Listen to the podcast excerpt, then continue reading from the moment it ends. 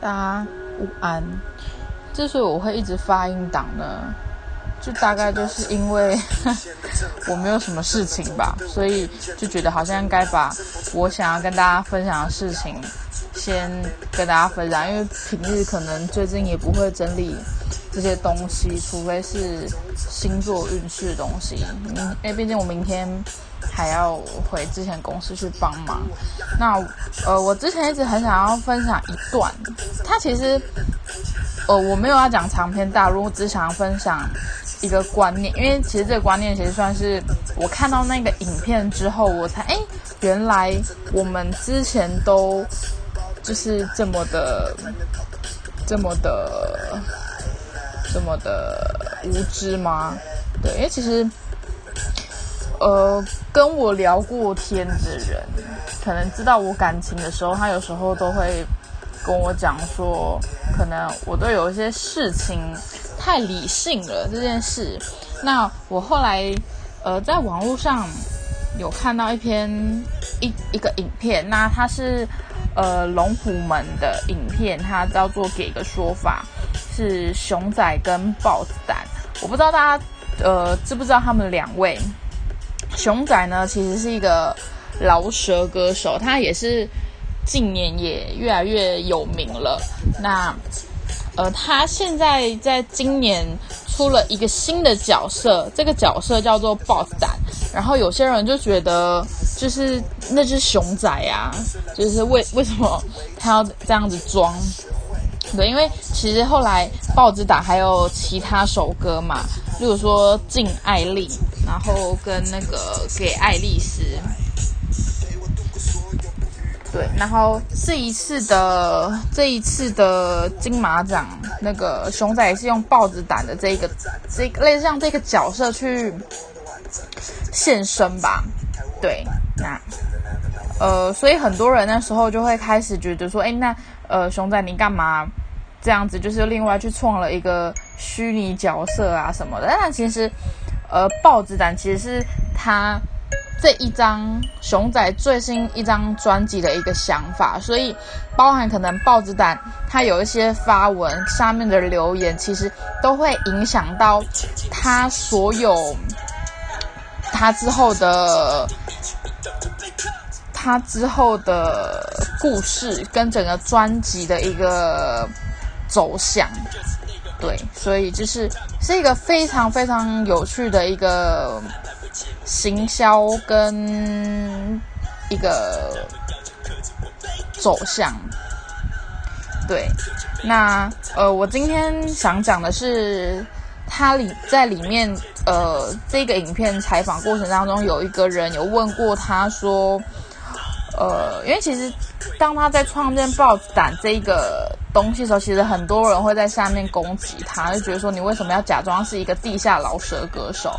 然后为什么你要呃，好像搞得就是他，因为其实豹子男他在他的呃文章其实讲了很多呃，对演艺圈很黑暗面相。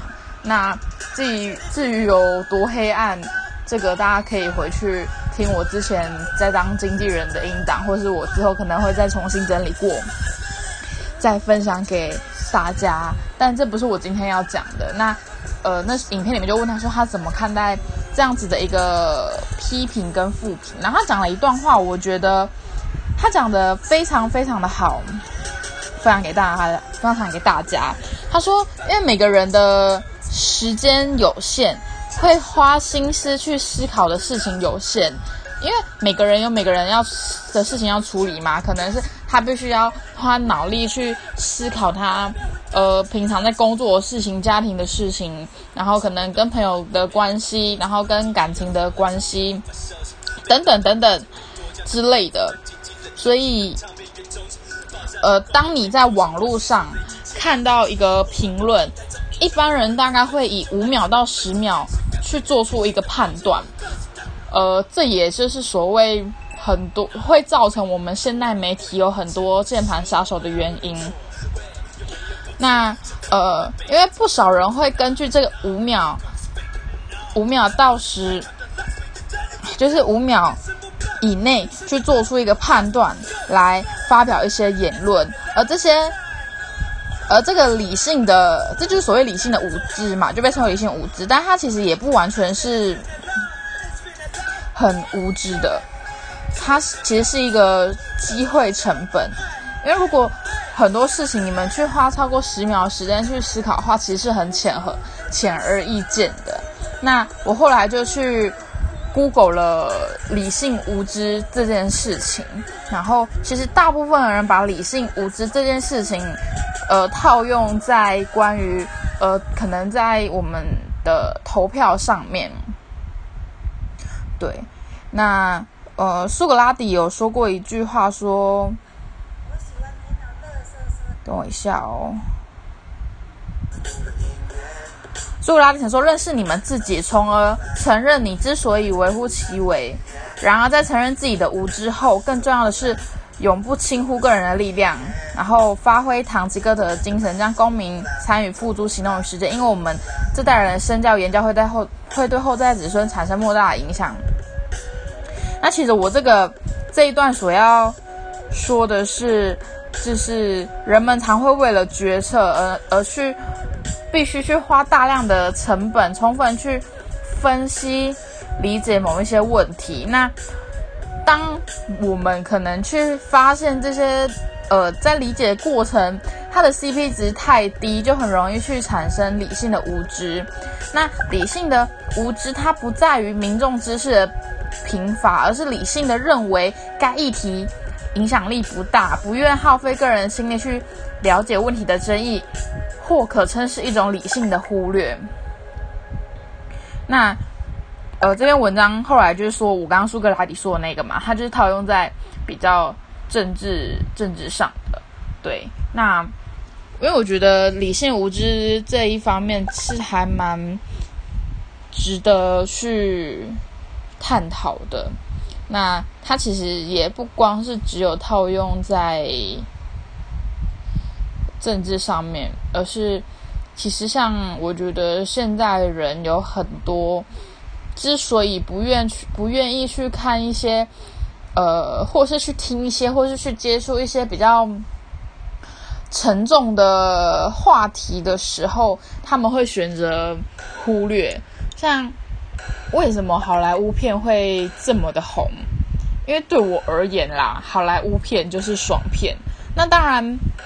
它没有不好，因为我学电影对我来讲，好莱坞就是一个电影工厂，所以它所有东西都会有一个 SOP，包含它的剧本。所以就是你进电影院看完，然后抒解抒发完压力，哈哈哈笑完走出来，就不会有太多的后续。那反而其实是很多有议题性的电影是没有人去看。那为什么？因为可能。他们会觉得，他们必须要花时间去思考，会觉得，哎，平常上班的时候都已经够累了，为什么还要这样子去花时间去思考这个电影？会觉得，哎，反正不会对我造成什么样的影响，对。